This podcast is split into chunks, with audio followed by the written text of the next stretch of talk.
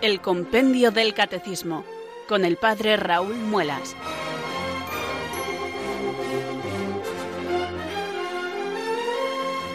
Muy buenas tardes queridos oyentes de Radio María, son las 4, las 3 en Canarias. Aquí comienza una nueva edición del Compendio del Catecismo. Reciban un saludo muy cordial del Padre Raúl Muelas que un día más les habla desde estos micrófonos de Radio María, la Radio de la Virgen, la Fuerza de la Esperanza. Sed todos bienvenidos.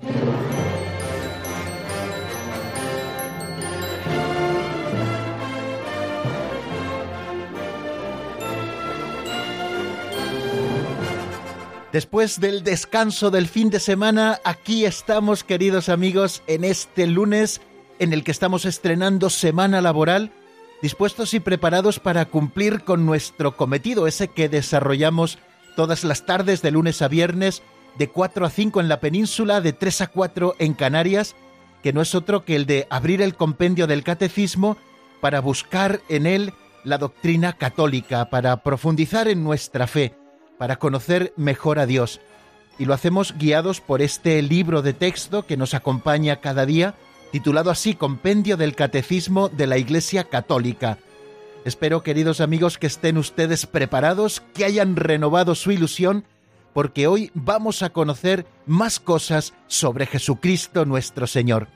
Esta es la gran tarea de todo cristiano, conocer mejor a Cristo, para que conociéndole mejor le amemos amándole mejor le sigamos y este seguimiento de Cristo nos lleve también al apostolado, es decir, a comunicarlo a los demás.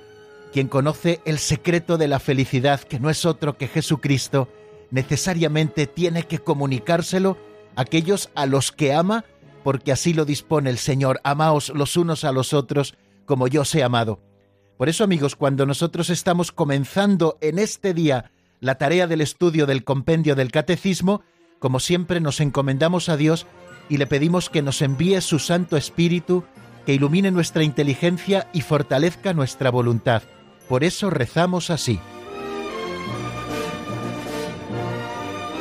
Ven Espíritu Santo, llena los corazones de tus fieles y enciende en ellos el fuego de tu amor. Envía Señor tu Espíritu, que renueve la faz de la tierra. Oh Dios, que llenaste los corazones de tus fieles con la luz del Espíritu Santo, concédenos que guiados por el mismo Espíritu, sintamos con rectitud y gocemos siempre de tu consuelo.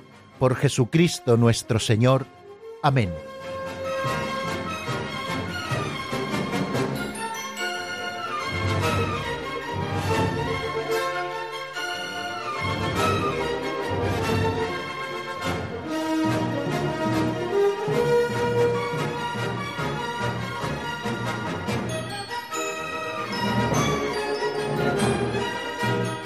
Jesucristo le gustaba enseñar los secretos más profundos del reino de Dios a través de parábolas, ejemplos sacados de la vida cotidiana, del ambiente agrario o del ambiente de los pescadores o del ambiente de los pastores en el que él se movía, y con esos ejemplos sacados de la vida cotidiana, lo que llamamos las parábolas, el Señor comunicaba los secretos del reino. Pues emulando de alguna manera mutatis mutandis, claro que sí, a nuestro Señor, queremos comenzar todos los días el estudio del compendio del catecismo con alguna pequeña historieta, con alguna parábola en definitiva, que nos invite a reflexionar sobre algunos temas de nuestra fe. Es lo que hacemos cada día con las pinceladas de sabiduría de don Justo López Melús, un libro editado ya hace muchos años, pero que sigue conservando la actualidad de esas parábolas perennes que nos invitan a profundizar en cosas mayores. Pues bien, vamos a escuchar la de hoy que se titula Actuar a contrapelo. Vamos a ver qué nos cuenta esta pincelada.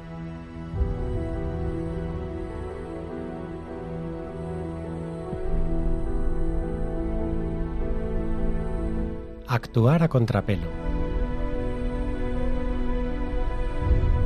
El trabajo que Dios hace en nosotros raramente es el que nosotros esperamos casi siempre parece actuar a contrapelo. Casi nunca he tomado una decisión sin desear al mismo tiempo la contraria. Sería un error creer que una actitud solo es verdad cuando es espontánea. El niño no es un adorable angelito.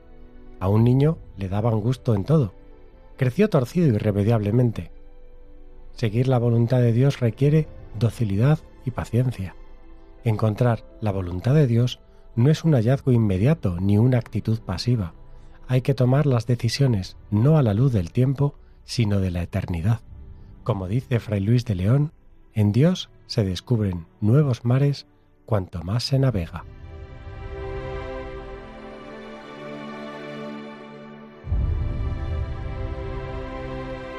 Siempre han llamado profundamente mi atención esas largas filas de coches y camiones militares que a veces encontramos por las carreteras.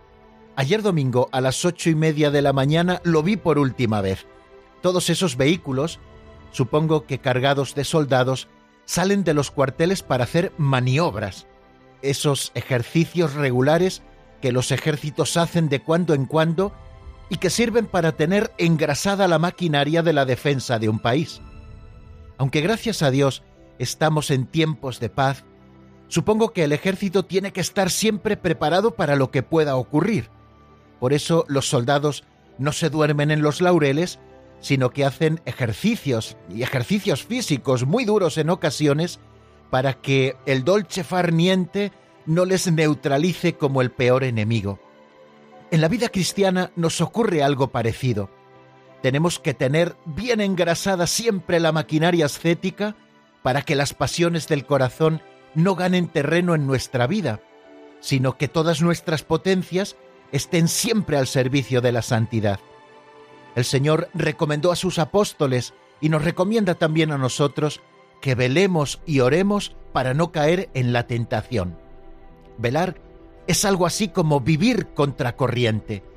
El que vela vence el sueño para no echarse en los brazos de Morfeo, resiste al cansancio y al sueño para permanecer despierto y vigilante, porque ya sabemos lo que dice el refrán, camarón que se duerme se lo lleva la corriente.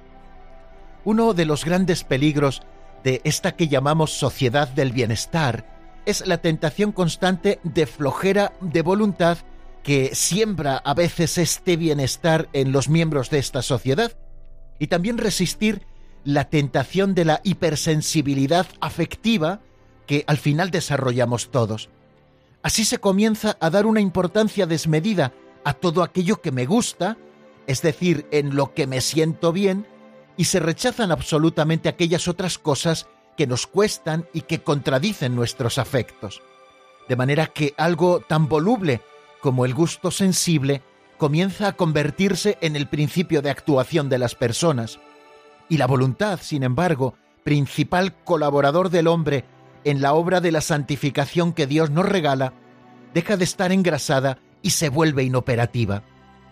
Por eso, cada vez que las cosas no suceden como nosotros queremos, o en cada ocasión en que Dios permite que nuestro capricho sea contradicho, lejos de poner en duda todo, tenemos que verlo como una oportunidad para engrasar nuestra voluntad y que ésta esté al servicio de la voluntad de Dios.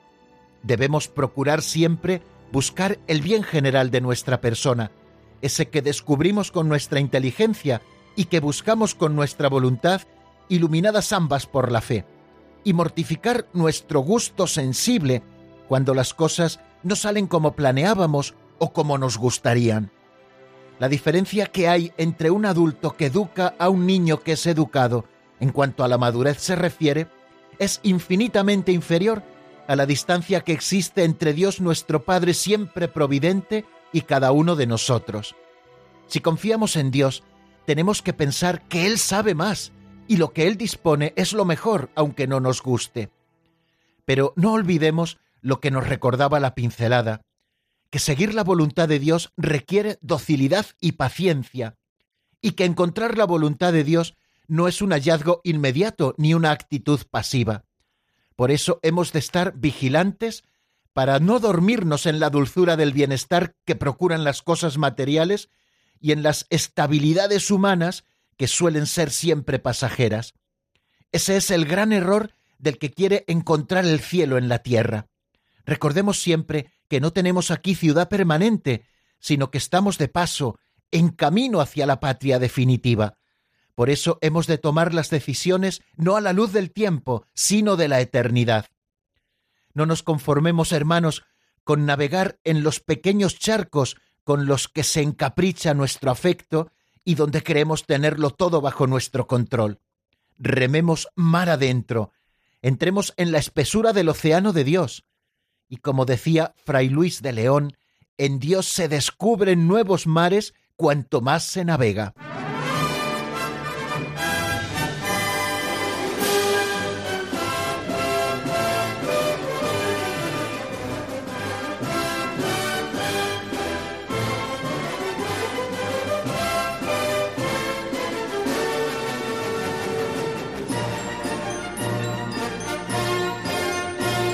Comenzar semana de trabajo en el estudio del compendio del catecismo, queridos amigos, siempre nos lleva a volver un poquito la vista atrás para saber dónde nos encontramos y poder continuar hacia adelante. En nuestro último programa casi solo nos dedicamos a hacer repaso de lo que habíamos visto en el día anterior. Estamos estudiando el segundo artículo de los que se refieren a Jesucristo nuestro Señor en el símbolo de los apóstoles, en el credo apostólico o el credo corto, como lo solemos llamar también popularmente. Estuvimos estudiando ya hace varios programas y nos dedicamos a él durante varias sesiones, ese artículo que dice el primero creo en Jesucristo, su único Hijo nuestro Señor, y hemos comenzado a estudiar ese otro artículo, el segundo de los referidos a Cristo, como les digo, que dice así que fue concebido por obra y gracia del Espíritu Santo y nació de Santa María Virgen.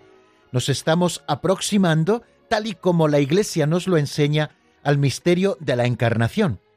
Primero estuvimos viendo por qué se hizo hombre el Hijo de Dios, y estuvimos diciendo que el Hijo de Dios se encarnó en el seno de la Virgen María por obra del Espíritu Santo, por nosotros los hombres y por nuestra salvación, como especifica a propósito de esto precisamente el símbolo niceno constantinopolitano y el compendio del catecismo especificaba en ese número 85 por qué se encarnó el Hijo de Dios, por qué se hizo hombre el Hijo de Dios, para reconciliarnos a nosotros pecadores con Dios, también para darnos a conocer su amor infinito, para ser nuestro modelo de santidad y para hacernos partícipes de la naturaleza divina. No me voy a detener hoy solamente lo enuncio tal y como lo expone el compendio del catecismo, para que recordemos aquello que ya hemos estado viendo con más detenimiento en nuestros últimos programas. Y también hay otro número introductorio a este misterio de la encarnación, en el que se pregunta qué significa la palabra encarnación. Es el número 86 del compendio del catecismo. Y nos dice el compendio que la Iglesia llama encarnación al misterio de la unión admirable de la naturaleza divina y de la naturaleza humana de Jesús en la única persona divina del Verbo. Para llevar a cabo nuestra salvación, el Hijo de Dios se ha hecho carne, haciéndose verdaderamente hombre. La fe en la encarnación es signo distintivo de la fe cristiana. Este primer número, el 86, cuando estamos estudiando el misterio de la encarnación, hace alusión, como bien hemos podido ver, Aquí llamamos misterio de la Encarnación, a esa unión admirable en la segunda persona de la Santísima Trinidad de la naturaleza divina y de la naturaleza humana de Jesús. Es la unión hipostática, que así se ha llamado en la tradición católica.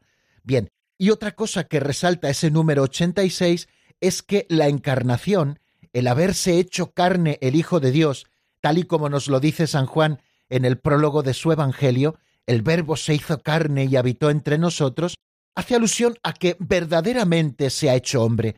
No ha sido una pura apariencia de hombre lo que el Señor ha asumido, sino que ha asumido una verdadera humanidad, una naturaleza humana en todo semejante a la nuestra, menos en el pecado. Desde el principio surgió una herejía de la que también hemos hablado, que se llamaba el docetismo que decían que todo lo humano de Cristo era pura apariencia, que en realidad no lo había asumido. Por eso ese adverbo verdaderamente se hizo hombre, para hacernos caer en la cuenta a través del adverbio de que la encarnación fue algo real. Jesucristo asumió con todas sus consecuencias una naturaleza humana en todo semejante a la nuestra menos en el pecado. Y precisamente esta fe en la encarnación se ha convertido en un signo distintivo de la fe cristiana.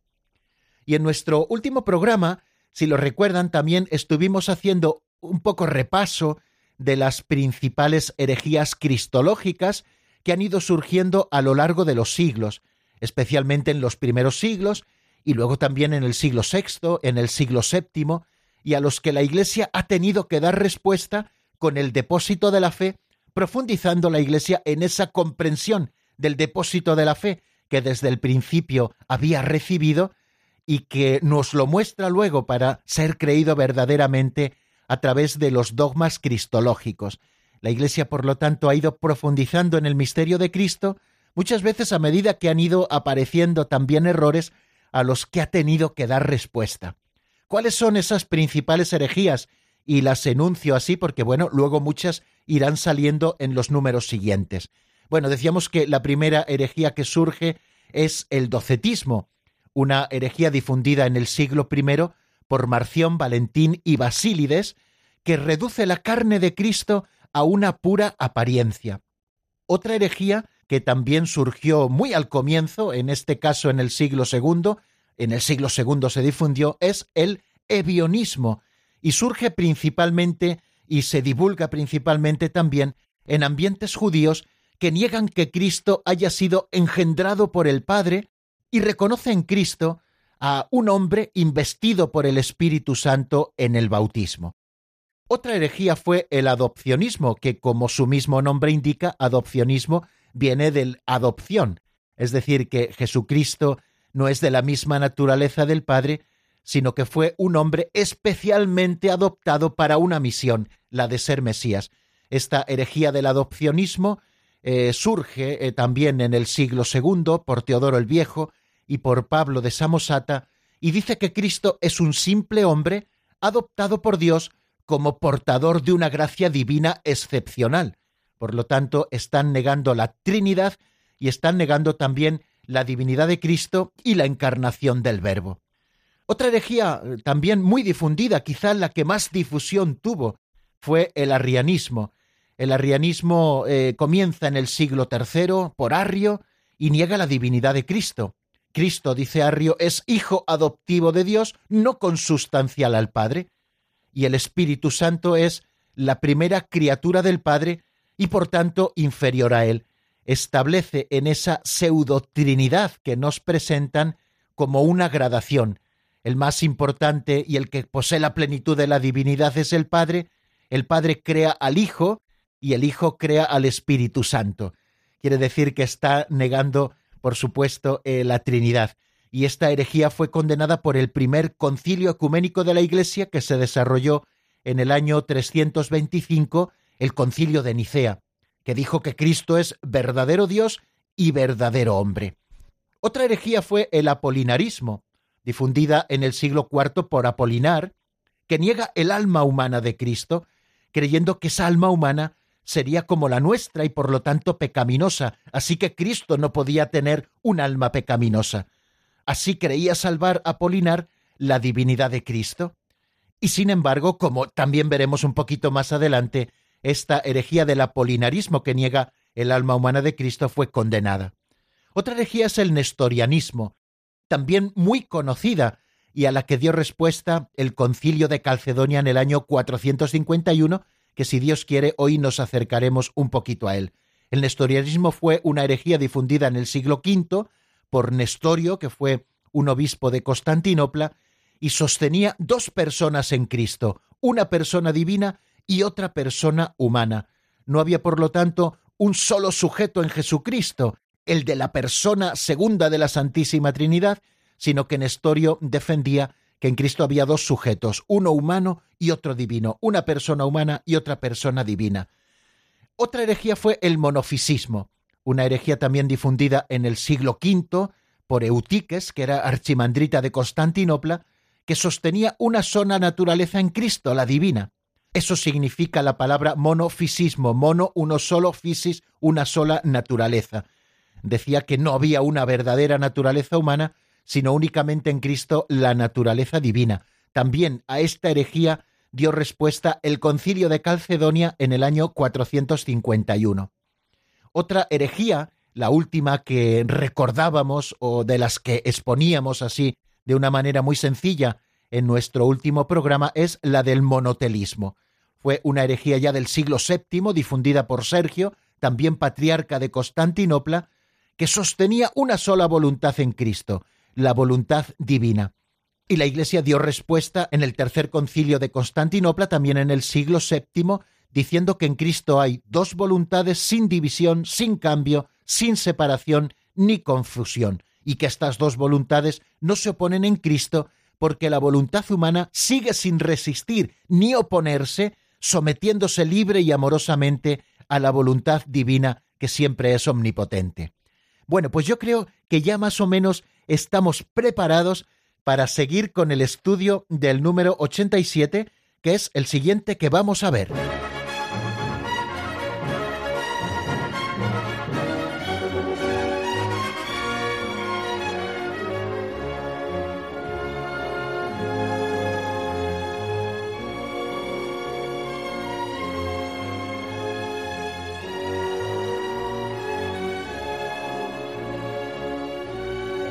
Antes de introducirnos en los diversos misterios que recoge el Evangelio sobre Jesucristo, seguimos estudiando, queridos amigos, tal y como la Iglesia nos lo ha presentado el misterio de la Encarnación, cómo ha ido recibiendo luz para comprender ese depósito de la fe recibido sobre quién es Cristo para que nuestra fe sea verdadera. Bueno, pues vamos a ver ahora, en este contexto, el número 87 del compendio del Catecismo, que se pregunta de qué modo Jesucristo es verdadero Dios y verdadero hombre. Vamos a ver qué nos dice el compendio.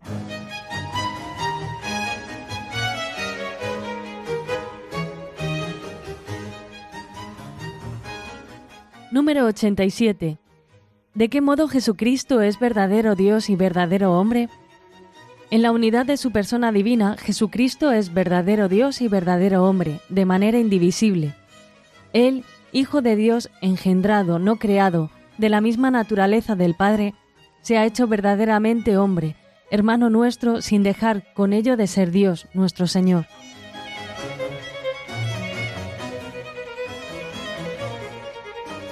Bien, pues acabamos de escucharlo, eh, muy resumido y contiene además una doctrina fantástica. Nos ha dicho el número 87 del compendio, en la unidad de su persona divina, la segunda persona de la Santísima Trinidad, en la unidad de la persona divina, Jesucristo es verdadero Dios y verdadero hombre de manera indivisible. Quiere decir que en Jesucristo, desde el mismo momento en que se encarnó en las entrañas purísimas de la Virgen María, Jesucristo es verdadero Dios y verdadero hombre de manera indivisible, y así permanecerá por siempre, por toda la eternidad. Él, Hijo de Dios, engendrado, no creado de la misma naturaleza del Padre, se ha hecho verdaderamente hombre, hermano nuestro, sin dejar por ello de ser Dios nuestro Señor. Quiere decir que Jesucristo, como Hijo de Dios, fue engendrado, no creado, y es de la misma naturaleza del Padre, y en un momento concreto de la historia, en el momento culminante, cuando se cumplió el tiempo, se hizo verdaderamente hombre y así permanece por toda la eternidad. Se ha hecho verdaderamente hombre, hermano nuestro, sin dejar por ello de ser Dios nuestro Señor.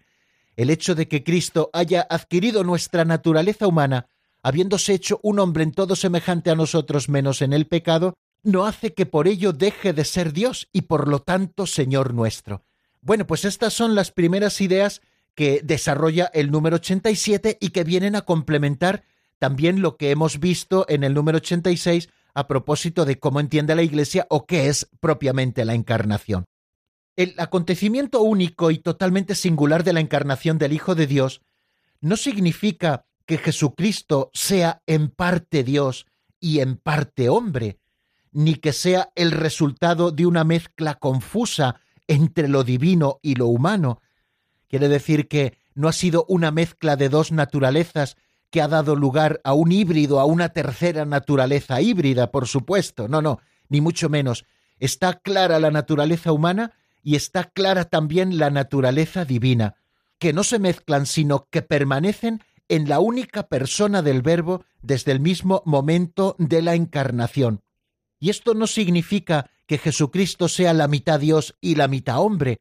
Por ejemplo, en el caso de esos personajes mitológicos, por ejemplo, Pegaso, ¿no?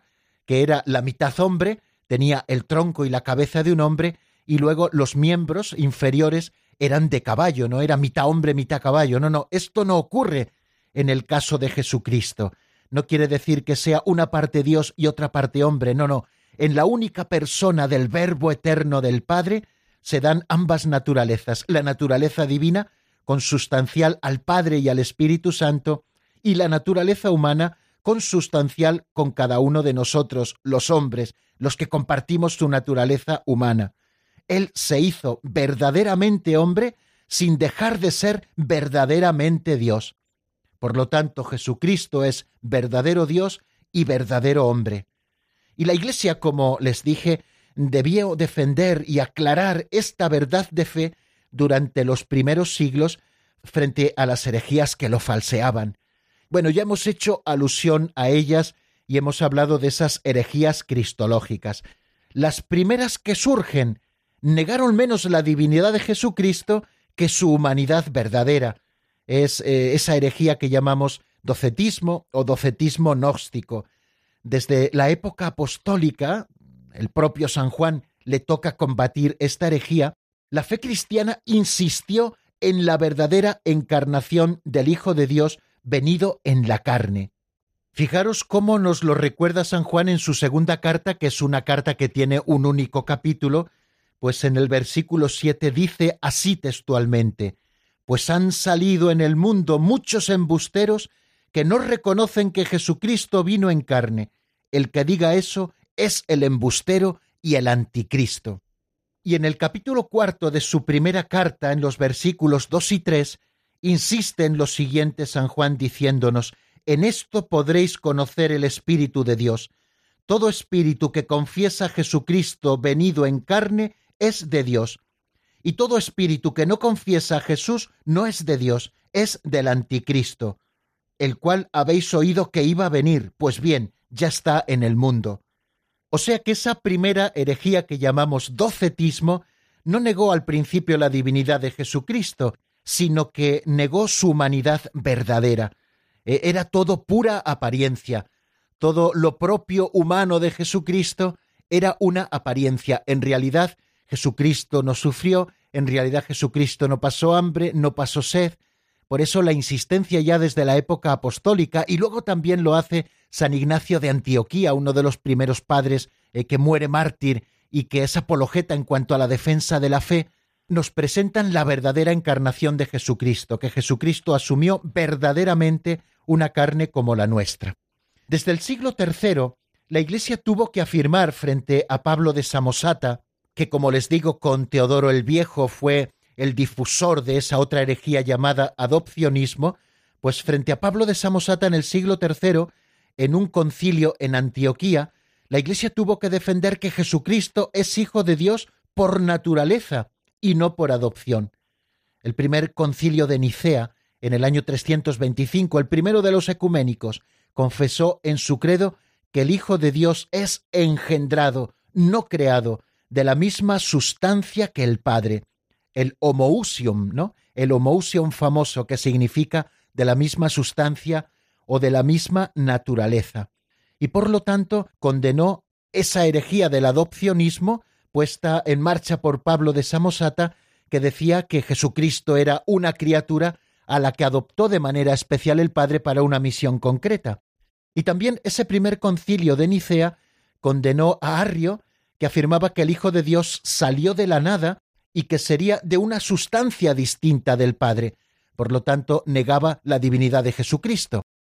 Recuerden esa palabra, el homoousion, que acuñó el primer concilio de Nicea en el año 328 y que nosotros seguimos recitando en el credo. Jesucristo, Hijo de Dios, es engendrado, no creado, de la misma naturaleza del Padre, como decimos en ese símbolo niceno constantinopolitano, o sea que fue el concilio de Nicea el que estableció esta fórmula. Y luego, por otra parte, la herejía nestoriana veía en Cristo una persona humana frente a la persona divina del Hijo de Dios. Si, recuerdan, Nestorio defendía que en Jesucristo había dos personas, la persona divina y la persona humana.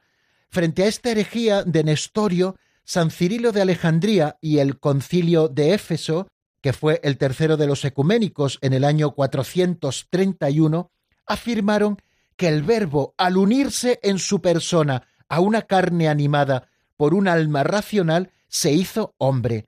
Repito, el verbo, al unirse en su persona a una carne animada por un alma racional, se hizo hombre.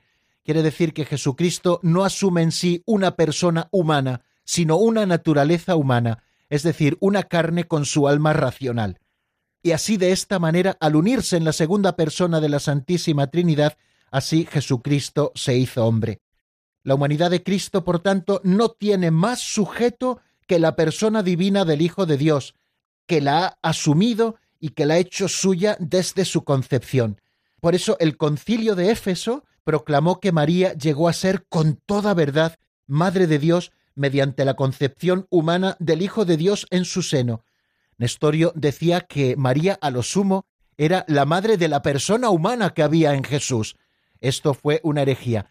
Eh, fue el concilio de Éfeso, como les digo, el que proclamó a María como verdadera madre de Dios, puesto que esa naturaleza divina consustancial al Padre y eterna con Él, por toda la eternidad, junto también con el Espíritu Santo, se une a una naturaleza humana que le da la Santísima Virgen María. Por lo tanto, María da luz al Hijo de Dios, al único Verbo eterno del Padre encarnado en Jesucristo el Señor. Y lo dice así de esta manera el concilio de Éfeso, Madre de Dios, no porque el Verbo de Dios haya tomado de ella su naturaleza divina, sino porque es de ella de quien tiene el cuerpo sagrado dotado de alma racional, unido a la persona del Verbo, de quien se dice que el Verbo nació según la carne. Es la carta segunda de Cirilo de Alejandría a Nestorio, recogida en el concilio de Éfeso. Bueno, pues ya hemos dicho algunas cosas a propósito de esta pregunta que se hace el número 87, de qué modo Jesucristo es verdadero Dios y es verdadero hombre. Nos hemos referido en primer lugar a esas primeras herejías de carácter doceta gnóstico y cómo la Iglesia da respuesta diciendo que existe una verdadera encarnación del Hijo de Dios venido en la carne, en el siglo III frente a Pablo de Samosata, adopcionista, en el concilio de Antioquía, la Iglesia define que Jesucristo es Hijo de Dios por naturaleza y no por adopción, y luego también en el primer concilio de Nicea, el primero de los ecuménicos universales de la Iglesia, confesó la misma Iglesia en su credo que el Hijo de Dios es engendrado, no creado, es decir, de la misma sustancia, homoousion, con el Padre, de la misma sustancia que el Padre. Y condenó también este concilio a Arrio, que afirmaba que el Hijo de Dios salió de la nada y que sería de una sustancia distinta de la sustancia del Padre. El concilio de Nicea deja muy claro que Jesucristo es de la misma sustancia del Padre, homoousion con el Padre, que no fue creado, sino que fue engendrado por toda la eternidad. Y luego frente a la herejía nestoriana, que veía en Cristo una persona humana frente a la persona divina del Hijo de Dios, el concilio de Éfeso y también San Cirilo de Alejandría afirmaron que el verbo, al unirse en su persona a una carne animada por un alma racional, se hizo hombre. La humanidad de Cristo no tiene más sujeto que la persona divina del Hijo de Dios, que la ha asumido y hecho suya desde su concepción. Por eso este concilio de Éfeso proclamó a María como Madre de Dios, Madre de Dios no porque el Verbo de Dios haya tomado de ella su naturaleza divina, sino que ésta la tenía por toda la eternidad, porque por toda la eternidad ha sido engendrado por el Padre, sino que es Madre de Dios porque es de ella de quien tiene cuerpo sagrado dotado de alma racional, unido a la persona del Verbo, de quien se dice que el Verbo nació según la carne. Bien, pues nos detenemos un poquito en nuestra explicación, vamos a darle algunas vueltas a lo que hemos estado diciendo, cada uno de nosotros en particular, y yo les propongo para esta reflexión un tema de Tere Larraín titulado Hombre Verdadero del álbum Clásicos. Espero que les guste y enseguida estoy nuevamente con ustedes. Yo no sé qué está pasando, parece quieren cambiarme a ese hombre que llevo dentro y que vive en cada gente. Yo no sé si ya no escucho o si es él quien me habla menos, lo que siempre fue su canto hoy siento que es mi llanto.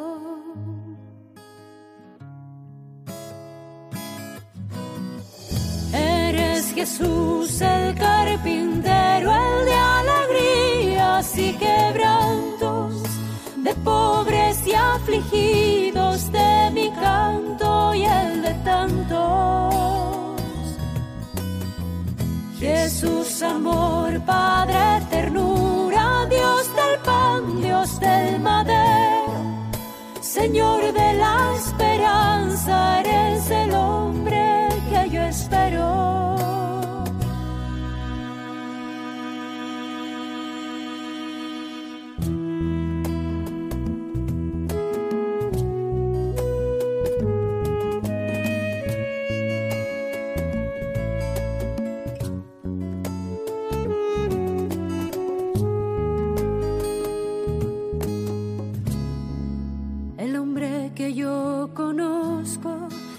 Espuma y vanidades, siempre es libre y verdadero, son sus ojos diferentes.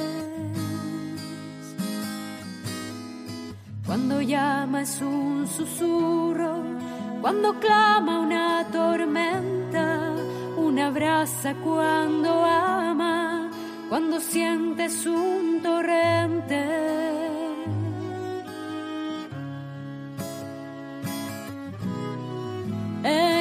Jesús el carpintero, el de alegrías y quebrantos, de pobres y afligidos, de mi canto y el de tantos. Jesús, amor,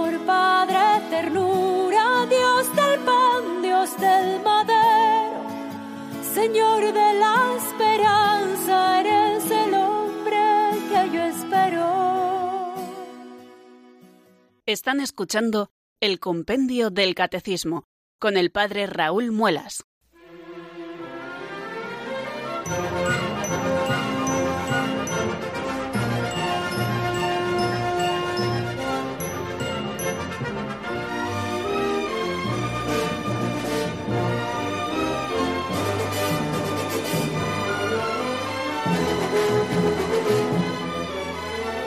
Bien, estamos hablando de los concilios ecuménicos, que son esas reuniones generales de todos los obispos convocadas por el Papa para tratar asuntos generales referentes a la fe de la Iglesia o la organización de la Iglesia, y que ha habido 21 a lo largo de la historia de la Iglesia.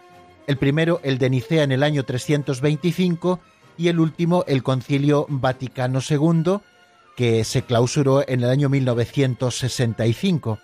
Yo, esto así a modo de curiosidad, ¿eh? aprendí cuando estaba en el seminario una fórmula de esas memotécnicas para acordarme de todos los concilios ecuménicos. Esta regla memotécnica es Nicoé, Calcoconicó, la la la, la lilibicó, flola tribaba. Bueno, es una palabra como muy rara, como podrán comprender que casi hay que hacer más esfuerzo para aprenderla que para aprenderse los 21 concilios son Concilio de Nicea, Concilio I de Constantinopla, Concilio de Éfeso, Concilio de Calcedonia, Concilio II de Constantinopla, Concilio III de Constantinopla, Concilio II de Nicea, Concilio IV de Constantinopla, Concilio I de Letrán, Concilio II de Letrán, Concilio III de Letrán, Concilio IV de Letrán, Concilio I de León, Concilio II de León, Concilio de Vienne, luego está el concilio de Constanza, el concilio de Florencia, el quinto concilio de Letrán, el concilio de Trento, el concilio Vaticano I y por último el concilio Vaticano II. Bien, pues nos estamos refiriendo a esos primeros concilios, como bien han podido escuchar. El primero que fue el de Nicea en el año 325, que fue convocado por la autoridad del Papa San Silvestre y bajo la ejecutoria del mismo emperador Constantino, este concilio condenó la herejía de Arrio, que negaba la divinidad de Jesucristo y su consustancialidad con el Padre. El segundo concilio ecuménico, que fue el primero de Constantinopla en el año 381, que se celebró en tiempos del Papa San Damaso, se ocupó de las herejías de los macedonianos, eunomianos y anomeos, se perfeccionó el símbolo niceno y por eso lo llamamos el credo niceno constantinopolitano. El tercer concilio de Éfeso, convocado en el año 321 por el Papa San Celestino I y presidido por el patriarca Cirilo de Alejandría, ese concilio condenó la herejía cristológica y mariológica de Nestorio y proclamó la maternidad divina de María, la Ceotocos, la Madre de Dios. El símbolo de Éfeso precisa que las dos naturalezas, humana y divina de Cristo, están unidas sin confusión y por lo tanto María es verdaderamente Madre de Dios. El cuarto concilio es el concilio de Calcedonia, que es el que nos vamos a detener en el número 88 del compendio del Catecismo, que se pregunta qué enseña a este propósito es decir, de qué modo Jesucristo es verdadero Dios y verdadero hombre, que enseña a este propósito el concilio de Calcedonia del año 451. Vamos a ver cómo nos lo cuenta Marta, tal y como lo dice el compendio del Catecismo.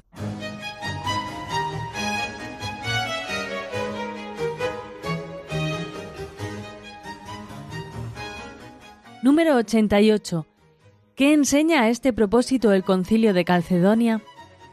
El concilio de Calcedonia enseña que hay que confesar a un solo y mismo Hijo, nuestro Señor Jesucristo, perfecto en la divinidad y perfecto en la humanidad, verdaderamente Dios y verdaderamente hombre, compuesto de alma racional y de cuerpo, consubstancial con el Padre según la divinidad y consubstancial con nosotros según la humanidad, en todo semejante a nosotros menos en el pecado, nacido del Padre antes de todos los siglos según la divinidad, y por nosotros y nuestra salvación, nacido en estos últimos tiempos de la Virgen María, la Madre de Dios, según la humanidad.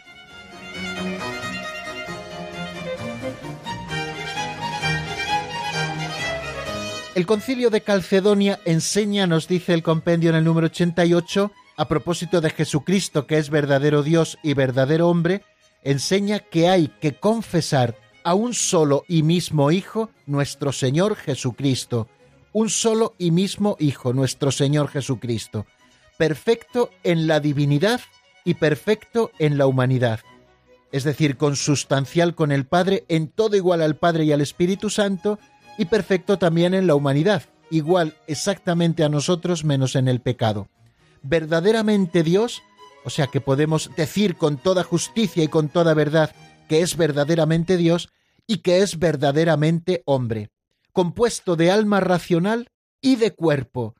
Así es la humanidad de Cristo. No solamente es que hubiese tomado una carne y que el alma racional hubiera sido suplida por la divinidad. No, Jesucristo toma una naturaleza humana completa, es decir, con alma racional y con cuerpo, consustancial con el Padre según la divinidad y consustancial con nosotros según la humanidad en todo semejante a nosotros, menos en el pecado, como ya hemos dicho, nacido del Padre antes de todos los siglos, según la divinidad, y por nosotros y por nuestra salvación, nacido en estos últimos tiempos de la Virgen María, la Madre de Dios, según la humanidad.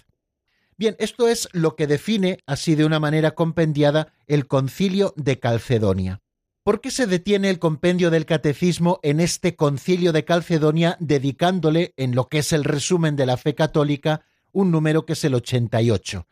Y es que eh, lo hace porque Nicea, el concilio primero, y Calcedonia, que es el cuarto ecuménico, son sin duda los concilios más decisivos para el tema cristológico, los de mayor importancia en definitiva. El de Nicea explicó la fe apostólica en la divinidad de Cristo, definiendo la consustancialidad del Verbo con el Padre, y el concilio de Calcedonia completó lo iniciado ya en el concilio de Éfeso, del que hemos hablado, y supone prácticamente la culminación de la teología sobre el Verbo encarnado. Éfeso definió que en Cristo hay una sola persona, el Verbo, y que la unión de las dos naturalezas, sin mezclarse, tienen lugar en la persona. Pero algunos de los seguidores de San Cirilo no les gustaba hablar de dos naturalezas después de la unión, porque les parecía que era acercarse un poco al nestorianismo, que hablaba de que había dos personas, una humana y otra divina. E, en ese clima surge el error de un monje, Eutiques, que afirmaba que si bien Cristo es persona de dos naturalezas, por la unión que hay entre ambas, ya no subsiste en dos naturalezas, sino en una sola naturaleza. La humana habría quedado absorbida en la divina. A este error se le denominará luego monofisismo. En el 448, la doctrina de Eutiques, este monje del que estamos hablando, es condenada en el Sínodo de Constantinopla y el patriarca de esta iglesia se lo comunica así por carta al Papa San León Magno. Este, para ayudarle a clarificar la doctrina, le envía también por carta al patriarca de Eutiques, el de Constantinopla, le envía un documento de su magisterio pensado para que se leyese en el concilio que para esto se iba a convocar. Ese documento se le denomina el tomo a Flaviano, que así se llamaba el patriarca al que iba dirigido, o el tomo leonino, que era el remitente, el Papa San León Magno, San León I. El tomo leonino o el tomo flaviano, esa carta que San León escribe para que se lea en el concilio de Calcedonia, es una magnífica síntesis magisterial muy clara y muy profunda de la doctrina sobre la unión hipostática, es decir, la unión de las dos naturalezas en la única persona del Verbo. Su importancia está en que constituirá la luz y la guía del concilio de Calcedonia, y en esta carta San León Magno afirma la fe de Nicea y de Éfeso y afirma la total integridad y perfección de las dos naturalezas en Jesucristo, unidas, como les digo, en el único sujeto. La divinidad no ha anulado nada de la humanidad, y por lo tanto las dos naturalezas permanecen sin confusión, sin cambio, sin división, sin separación. San León va más allá de la condena al monofisismo y clarifica la formulación doctrinal de toda la fe apostólica sobre Jesucristo. Y así es como se prepara el concilio de Calcedonia, que tuvo lugar en el año 451 y fue el más numeroso de la antigüedad, eh, casi 400 obispos venidos de todo el Oriente participaron en ese concilio. El Papa San León Magno no estuvo presente, sino que fue representado por tres legados o obispos y también por un presbítero. El concilio duró poco más de un mes. El momento álgido fue eh, la lectura, que no sé si en la sesión quinta, de este tomo leonino. Cuando los padres conciliares lo oyeron, clamaron a una sola voz esa frase que luego se ha hecho muy famosa y que seguramente ustedes hayan oído. Pedro ha hablado por boca de león. ¿Y qué era lo que decía Pedro por boca de león? Bueno, pues aquí están los párrafos más significativos que nosotros vamos a leer, pero después de escuchar un tema musical, en este caso de Yadira, hacer su voluntad del álbum Nada me faltará. Hoy no vamos a abrir los micrófonos, sino que después de la canción culminamos nuestro estudio del número 88 recitándoles esos textos del concilio de Calcedonia al que hemos hecho alusión, recogidos también en esa carta del Papa San León Magno para el concilio, esa carta que dirigió al patriarca de Constantinopla. Bueno, vamos a escuchar el tema y enseguida estoy nuevamente con ustedes.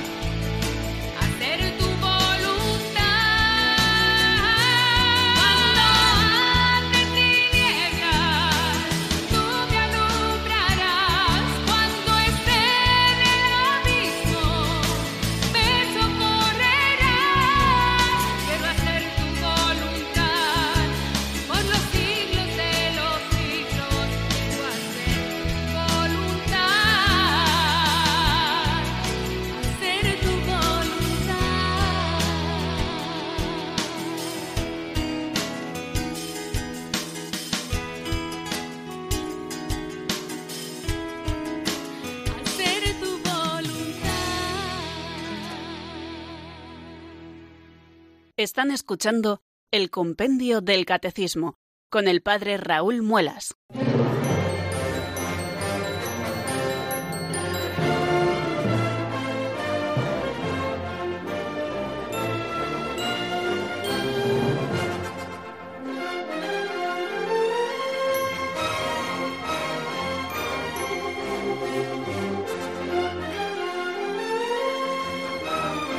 Les he dicho antes a propósito del número 88 y del concilio de Calcedonia que cuando los padres conciliares oyeron lo que les proponía el Papa San León Magno en esa carta, en ese tomo a Flaviano o tomo leonino, dijeron Pedro ha hablado por boca de león.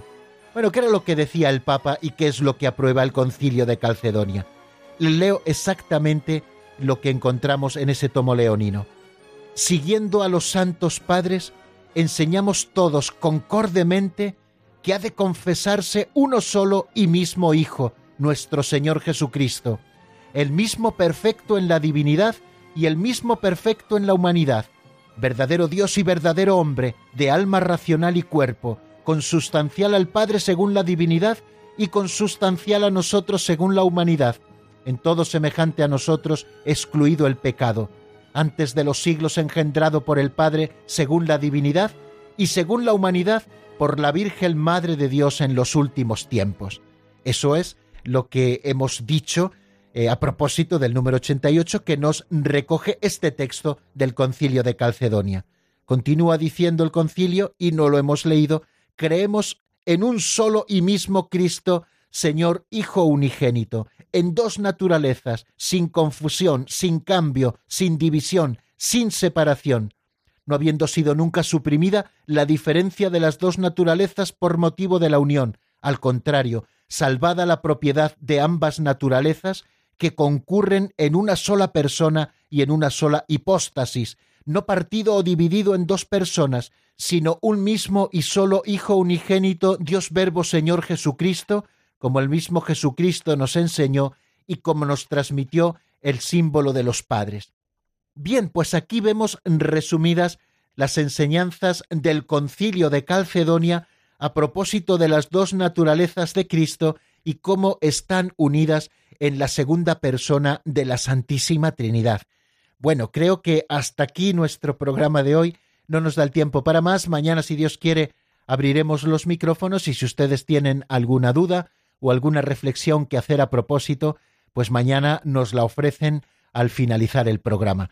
Muchísimas gracias por su atención y mañana, si Dios quiere, a las cuatro en punto en la península, aquí estaremos a las tres en Canarias.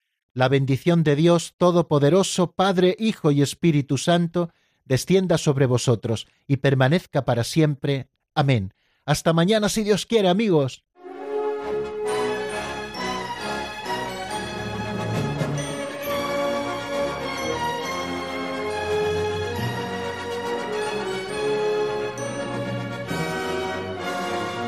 El Compendio del Catecismo con el Padre Raúl Muelas.